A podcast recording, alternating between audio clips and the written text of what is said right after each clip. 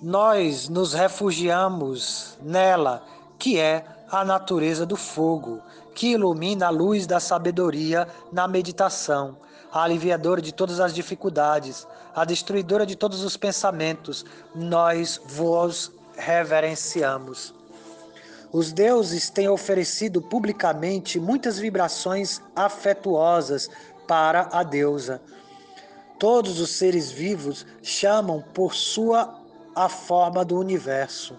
Possa ela, que é como a vaca, que concede todos os desejos, doadora de bem-aventurança e energia, a forma de todo som, possa esta deusa suprema estar satisfeita com nossos hinos, apresentar-se diante de nós. Possa a deusa, esta deusa suprema, estando satisfeita com nossos hinos, apresentar-se diante de nós. Então ele está aqui orando pelo Dashla, pela visão, pela percepção da deusa em tudo que existe. Como a gente estava falando sobre a personificação das energias, das diversas energias que existem no plano material e no plano espiritual. Então, quando você vê essas energias de um plano pessoal, aí você consegue ter a visão divina, a presença da deusa por detrás de tudo que existe, por detrás da ilusão material, de achar que eu estou separado dela, quando na verdade ela é o meu próprio corpo ela é a própria consciência que habita o corpo. Então nós separamos em diferentes é, planos de existência, temos o corpo material, temos o corpo causal, temos o corpo espiritual, mas a gente tá, precisa entender que tudo isso existe numa única pessoa, que é a própria deusa. Ah, então a gente vai trazer isso para todos os nossos relacionamentos. O que está sendo falado aqui é a gente conseguir ver a deusa nos olhos das pessoas com as quais eu me relaciono na minha vida em cada ação, um, um conhecido, um amado ou uma pessoa desconhecida. Eu consigo ver a, eu, eu consegui ver a Deus, a presença dela. É isso que eles estão orando, para que eu possa ver a deusa em cada átomo da criação, em cada energia no fogo, na água. Nós reverenciamos ao tempo de escuridão, a ela que é louvada pela capacidade criadora, uh, o Senhor Brahma, o, aquele que criou o universo material. A energia da consciência universal, Vaishnavi. Ah, então ele está falando sobre os diversos nomes da deusa nesse verso. Ah. Nós reverenciamos ao tempo da escuridão, Kalaratri, a noite escura. A ela que é louvada pela capacidade criadora, Brahmastutam. Ah, e a, a, a energia da consciência universal, Vaishnavi. Ah, a, a consciência que tudo permeia. Skanda Mataram, a mãe da divindade. Ah, então aqui Skanda Mata, que é adorada também, são, são as formas adoradas no, durante o Navaratri, durante as nove noites da Mãe Divina. O espírito do conhecimento todo penetrante, Sarasvati, então, cada, cada termo desse poético que está sendo trazido aqui como uma forma energética, ela tem uma deidade, uma forma. Então, a gente vai se habituando com os nomes da Mãe Divina. Tem vários nomes a Mãe Divina. Então, Kalaratri. Kalaratri é aquela forma pavorosa, como de Kali, de Mãe Kali, a negra deusa que corta as cabeças dos demônios. A, a, a, Brahman, a, a Brahmacharini, tá? que, que executa tapas, que executa austeridade, que é louvada pela capacidade criadora, pelo Criador do universo, o Senhor Brahma uma Vaishnava, que é a energia toda penetrante. Cada uma desses nomes tem uma forma particular da deusa. Se você vai pesquisar aí até no Google, você coloca Vaishnava, você vai ver ela montada no pássaro, na, na, na águia mística, carregadora dos, dos voos existenciais. Skandamata, mãe do deus da guerra, que é uma das formas de Parvati. A deusa Sarasvati. Hum? Aditi, a mãe, a, a, o espírito do conhecimento todo penetrante, a Sarasvati, a mãe do esclarecimento, Aditi, tá? a filha da habilidade, a energia da bondade. São todas formas da mãe divina.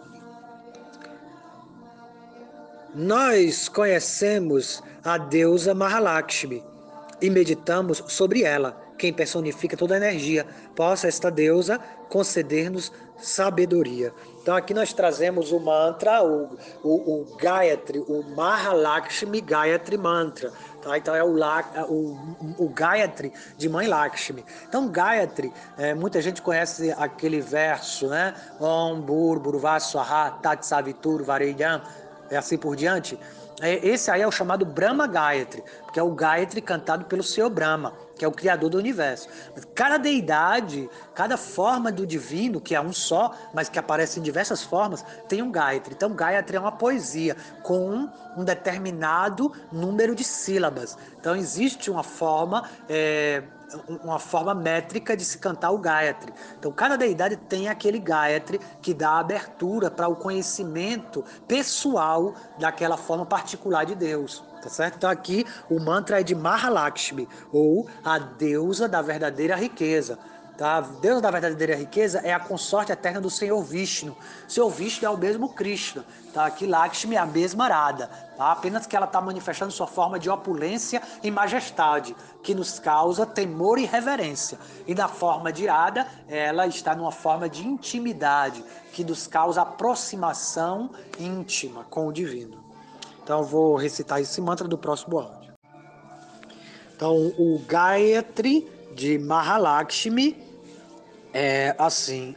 Shrim Mahalakshmiaye cha vidmahe sarva shaktiaye cha dimahi tanodevi prachodayat. Shrim Mahalakshmiaye cha vidmahe sarva shaktiaye cha dimahi tanodevi prachodayat. Shrim Mahalakshmiaye cha vidmahe Sarva Shaktyaya Dimahi Tanodevi Prachodayat. Então, esse é o Gayatri de Mãe Lakshmi. Nós conhecemos a deusa Mahalakshmi, a deusa da verdadeira riqueza e meditamos sobre ela, quem personifica toda a energia. Possa essa deusa conceder-nos sabedoria. Então, Mahalakshmi, como sendo a deusa da verdadeira riqueza, ela nos ensina que a riqueza ela é uma energia que circula, que deve circular. Por isso, um dos nomes de Mahalakshmi é Chanchalan. Chanchalan quer dizer instável, que ela não fica num lugar parada, ela está sempre circulando. Então, a, a própria energia do dinheiro aqui nesse mundo, se você sabe que se você guardar dinheiro num lugar, é, ele não vai render, in the ele vai perder o seu valor. Então, o dinheiro, para ter valor, ele precisa estar circulando entre as pessoas. Essa aí, na verdade, é um ensino preliminar, porque o, o amor, ele tem essa energia, a mesma vibração do amor. O amor, ele precisa ser compartilhado, porque sem compartilhar amor, se for só eu comigo mesmo, ah, a gente vê aí as pessoas falando a importância do alto amor, ah, eu preciso me amar, eu preciso me valorizar, mas se eu não tiver com quem compartilhar esse amor, ah, então ele não aumenta, ele não tem a bem-aventurança, a felicidade. É justamente a, o drama da vida, ah, o drama dos relacionamentos que vem fazer com que o amor ele cause emoções tá? no oceano da felicidade. Então, mesmo que a gente tenha amor próprio, a gente precisa ter primeiro amor próprio, claro, para poder compartilhar depois. Mas não adianta ficar só. Por isso que o divino assume diversas formas. Por isso que assume diversas deidades. Aí alguém vem estudar, fala que no hinduísmo tem muitos deuses. Ah, primeiro que não é hinduísmo, é Sanatana Dharma, é Vaishnava Dharma. Ah, então, a gente está estudando a ocupação eterna do, do, da, da, consciência. A ocupação eterna da consciência é prestar serviço tá? amoroso a Deus. Mas aqui a gente tem isso de forma deturpada e a gente acaba prestando serviço aqui a, a, a, diferentes objetos materiais que acabam nos frustrando. Tá? Às vezes a gente quer prestar serviço para o corpo de uma pessoa que não vai corresponder às suas expectativas. Primeiro que amor não tem expectativa. Né? Então, aí começa já tudo errado aqui desse, desse, plano material. O plano material justamente é o plano do egoísmo, de querer me apossar da energia do outro. Então já é completamente diferente do amor. O amor ele é, é dando, é dando que ele sente prazer, né? é se doando que ele sente prazer. Então, isso só é possível quando a gente encontra nossa realização espiritual autossatisfeito. Quando você se torna autossatisfeito, aí você pode começar a compartilhar, porque você não vai ter mais interesse de receber em troca. Então, essa é a energia de Mahalakshmi, a energia do amor divino, que faz circular hum, a, o, o, desejo de se entregar, de se doar, de, e isso traz abundância porque é um mistério, o mistério do dar, que aí você recebe não porque está recebendo a recompensa, mas a recompensa é o próprio ato de dar, é o prazer que existe no ato de dar, que é essa é a, a grande lição que Mahalakshmi está nos trazendo. A pessoa para ser próxima ela precisa aprender a compartilhar. Agora, habilidade, sua filha, a mãe do esclarecimento, tem tomado nascimento, e também os excelentes deuses da bem-aventurança eterna. Desejo, cama, as entranhas da criação, Ioni, o útero ou o próprio canal vaginal, o lótus, Lakshmi, Kamala, ela com o raio na mão, Vajrapani, a caverna, as letras, a caverna Rim, as letras Ra, Sa, o emancipado senhor do fôlego, Ka, a atmosfera, Ra, o governo do puro, Lá, novamente a caverna Rim, as letras Sa, Ka, La, Maya, Rim, esta é a base do conhecimento da Mãe Divina. Então aqui existe um mistério, como a gente tem estudado, existem cravos que prendem os versos para nossa compreensão. Não é uma compreensão intelectual, essa é uma compreensão do coração, do sentimento, das nossas emoções. Então aqui é, são alguns mistérios que a gente deve trazer para nossa meditação. Então meditar nesse mantra, ele está explicando o mantra que iremos cantar tá bom? Então ele traz aqui as palavras-chave a serem estudadas dentro desse mantra.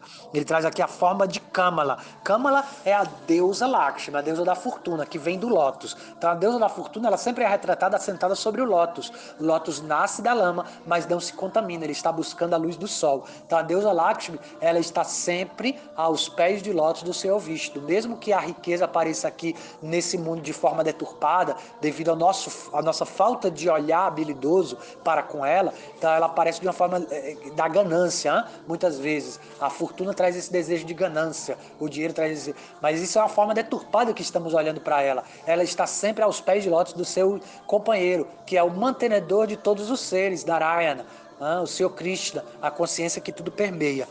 Então, aqui ele está fazendo um estudo aprofundado sobre a forma de Mahalakshmi, a forma da deusa da fortuna, a, a, a Ioni cósmica, o útero cósmico, que dá nascimento a tudo que existe. Então, aqui tem um estudo mais aprofundado sobre o, os nossos três tipos de corpos, tá? O corpo causal, o corpo sutil e o corpo grosseiro. Então, o primeiro mantra, Kailarim, é, ele vai trazer o nosso corpo causal. Então, a sílaba K representa sabedoria, objetivo supremo e dissolução. Isso aí está relacionado ao modo da ignorância. Então, é um pouco contraditório dizer que sabedoria está relacionada ao modo da ignorância. O modo da ignorância ele está relacionado à morte. Então, a morte é a maior sabedoria da vida. É a, a, saber morrer é o verdadeiro é aquela pessoa que verdadeiramente trouxe a sabedoria da vida, aí ela vai saber morrer. Tá? Então vai alcançar o seu é, destino supremo, o objetivo supremo e a dissolução plena dos desejos materiais. Então isso é saber morrer. Por isso sabedoria em Tamaguna, no modo da ignorância, no modo da letargia ou da, da, da falta de ação no mundo. E desejo, criação, e isso está relacionado ao modo da paixão. Então, o desejo é que faz a gente criar. E o I é a ação, a preservação, ou o modo da bondade. Tá? que são as características do modo da bondade. Então, esses três modos, que é, é a, a, paixão cria, a bondade mantém e a ignorância destrói. Então, esse é o ciclo do templo: criação, manutenção e aniquilação. Então, é o próprio ciclo do templo: bondade, paixão e ignorância. O Lá é a manifestação, e Urim é a Maia, ou o, o Um olhando o Um. Ah, então é, é, o próprio Maia é a própria existência, mas que dá a, a, a, falsa impressão de que eu existo separado do todo. Então, o corpo sutil, isso é o corpo causal, o estudo do corpo causal, o mantra para compreensão do corpo causal, Kailarim. Então, agora o corpo sutil, Rasa Kahalarim. O Ra é o eu divino, Ishvara ou Purusha, o observador, a consciência que observa. Sa é aquela, a prakriti, a própria existência material, corpo material, os elementos material. Ka é o céu, Swaha. Então aqui ele vai falar sobre os dos três sistemas planetários, Om, Bur, Burva, Swaha. Bur, Burva e Swaha. Então Bu é o plano terrestre, Buvá, o plano astral e Swaha, o plano celeste. Então, Ka se refere ao plano celeste, Swaha, Swarga louca. Então, é, são os chakras superiores da nossa coluna. Ra, atmosfera, Buvaha. Então, são chakras intermediários, que traz a atmosfera ou o plano etéreo. Lá é a terra Bu, que são o chakra base, tá? O chakra, o chakra raiz. Bu, Bu é a mandala terrestre, é a própria existência do plano terrestre. Rim, Maia, o um, um olhando os muitos e os muitos olhando para o um. Então é o sentido de separação, de que eu existo separado. É a ilusão material. Então isso aqui é o corpo sutil. São as causas do corpo sutil, que forma o corpo sutil. Então o corpo grosseiro, sa, ka, la, rim. Então sa é o tudo, é o todo. É, tudo que existe, tudo que forma esse corpo. K são os desejos e os nossos objetivos. Objetivos são as nossas necessidades. A gente tem objetivos de acordo com as nossas necessidades. Lá é a manifestação individual. E Urim, a Maia, ou o plano da ilusão, da existência, os muitos olhando para os muitos. Então, as distinções, que é o corpo grosseiro. Então, muitos olhando para muitos. Então, a gente vai se sentir cada um separado. Quando nós estamos corporificados, nós comemos, começamos a ver o mundo girando em torno do nosso próprio umbigo. E a nossa realidade só se apresenta na limitação da onde os nossos sentidos podem alcançar. Então, isso é a compreensão limitada do plano existencial. Jayaradi, então dando continuidade ao nosso estudo do Chandipatá, nós estamos estudando os mantras que da, trazem a percepção do corpo causal, corpo sutil e corpo grosseiro. Então, corpo causal, Ka, E, I, La, Rim. É, esse mantra, ele traz Ka, a sabedoria, o objetivo supremo, a dissolução em Tamaguna, no fim do corpo, na hora da morte. Então, você alcança, alcança o conhecimento supremo. O E é o desejo, a criação, Rajaguna, que é o impulso da, do trabalho, né, o impulso criativo, que é o modo da paixão. O I é a ação, a preservação, Satwaguna, o modo da bondade.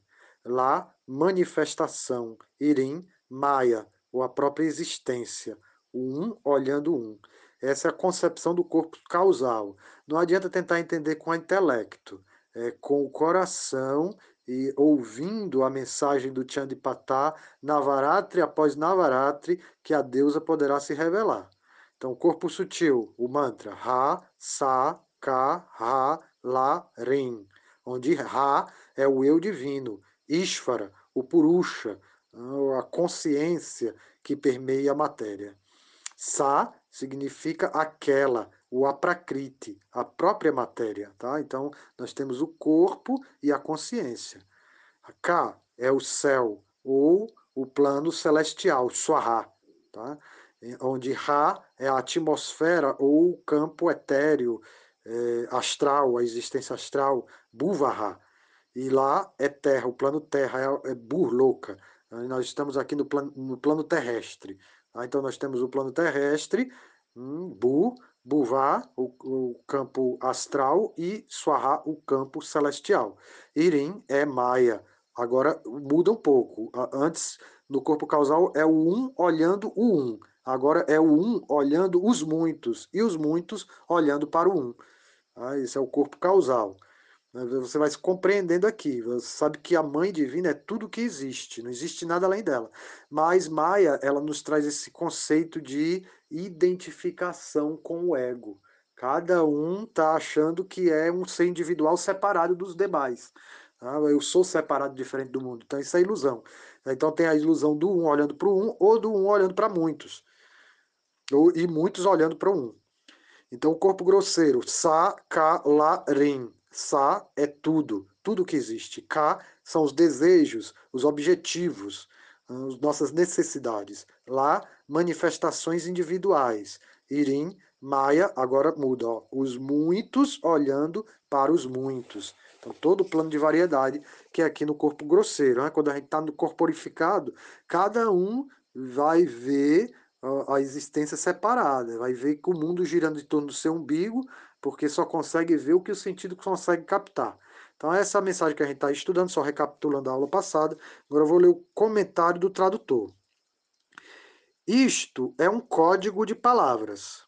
Cada palavra é reduzida à sua forma abreviada, onde chama-se isso de bija mantra ou mantra semente.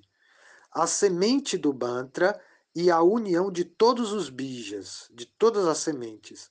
As sementes a formam o Shrividya. Então, Vidya significa conhecimento, ou as diversas formas da Mãe Divina, são dez. O conhecimento da prosperidade suprema, então a gente está estudando a deusa Mahalakshmi. Nesse capítulo ele está se referindo à deusa Mahalakshmi. Então ele está falando sobre o conhecimento da prosperidade suprema. O que é a verdadeira prosperidade? Estamos falando de que o dinheiro ele não pode ficar parado num canto. Se você deixar o dinheiro parado, ele perde o valor. Então ele precisa circular. Da mesma forma é a energia do amor. O amor ele só cresce quando você consegue fazer ele circular, compartilhar. Então, como Deus vê a si mesmo? Como Deus vê o mundo e o mundo vê Deus. Então isso a gente está estudando isso, né? Qual é a visão que Deus tem de si mesmo? Qual a visão que Deus tem do mundo? E como que o mundo vê Deus? E como o mundo vê o mundo? As três formas de Maya. Então isso aqui, na verdade, é o conhecimento preliminar, Sambandha Gyana. Sambandha Gyana quer dizer o relacionamento que a gente tem com o divino. Então, qual é a minha relação? Quem sou eu? Quem é Deus? Qual a minha relação com Deus? Qual a minha relação com esse mundo? O que é esse mundo? E qual a minha relação com esse mundo? Então, Maya é ilusão. Maya como a essência universal da natureza. Maya como a consciência una, em harmonia com seu próprio ser. Então, no Nitya Shodakshakara Nava, outra interpretação é oferecida. Então, ele está citando outra escritura. Tá? Shiva e Shakti formam indiferenciada, são a forma indiferenciada, a potencialidade de Brahma, Vishnu e Shiva, ou seja, a capacidade da consciência de criação, manutenção e dissolução. A forma de Sarasvati, como a criação, Lakshmi, a manutenção, e Gauri, o Raja, Sattva e Tamaguna. A Gauri é a forma de Durga, dourada. Então, Tamaguna, que é a, a própria dissolução. Conhecimento, ação e desejo também. Né? Conhecimento, ação e desejo. A capacidade de impura, mista e pura disciplina espiritual, unidade de existência de Shiva Shakti, a natureza intrínseca de Brahma, consciência suprema, outorgadora da sabedoria suprema, além do pensamento ou forma, manifestando todos os princípios, a beleza de três envoltórios. Então aqui a gente está estudando a trindade, né? que os poderes da trindade, das diversas compreensões do ciclo do tempo, tá? o templo ele está criando, ele está mantendo, ele está aniquilando o tempo inteiro, então também traz o conhecimento, a ação e o desejo, que são os elementos que formam a nossa existência. Então a gente está aqui compreendendo a deusa em cada mínimo detalhe da existência. Este é o Bhavarta, ou sentido do mantra. O significado é conforme a intensidade da intuição de acordo com o desenvolvimento da disciplina do aspirante. Então você está vendo aqui que não é um conhecimento intelectual, é um conhecimento revelado. Quando você se é, dedica à disciplina, quanto mais você se dedica, você vai desenvolvendo a percepção da Mãe Divina em todos os seus aspectos. Então, este mantra é definido de seis modos diferentes, conforme a intensidade da intuição do praticante, entendeu? Então, de acordo com o desenvolvimento da nossa intuição. Então, o que, que quer dizer avançar em yoga? Avançar em yoga quer dizer que a nossa fé aumenta dia após dia. Mas como é que a fé aumenta dia após dia? É a voz da intuição. Quando você consegue ouvir a voz da intuição e confiar. Isso quer dizer que a sua fé está aumentando. Quanto mais você avança na fé, mais é, você vai ter uma, uma conexão com a sua intuição. Então, aí, através da intuição, é que vai ser revelado o significado desses mantras. Significado falado significado de acordo com a escola filosófica. Então tem diversos tipos de significado que você pode estar tirando desses mantras. Então o significado falado, estou aqui falando, você está ouvindo. Então você está interpretando de uma forma e eu de outra. Aí tem o significado de acordo com a escola filosófica. Então a gente vai consultar os mestres anteriores daquela tradição específica que vão trazer esse conhecimento. Então a gente tem aí a diferença do sado e do pandita. O então, pandita é uma pessoa que é erudita em todo o conhecimento filosófico de uma determinada sampradaya, de determinada escola. Né? Então ele fala todo o conhecimento para aquelas pessoas daquele tipo de prática. Mas o sado ele fala para todas as pessoas.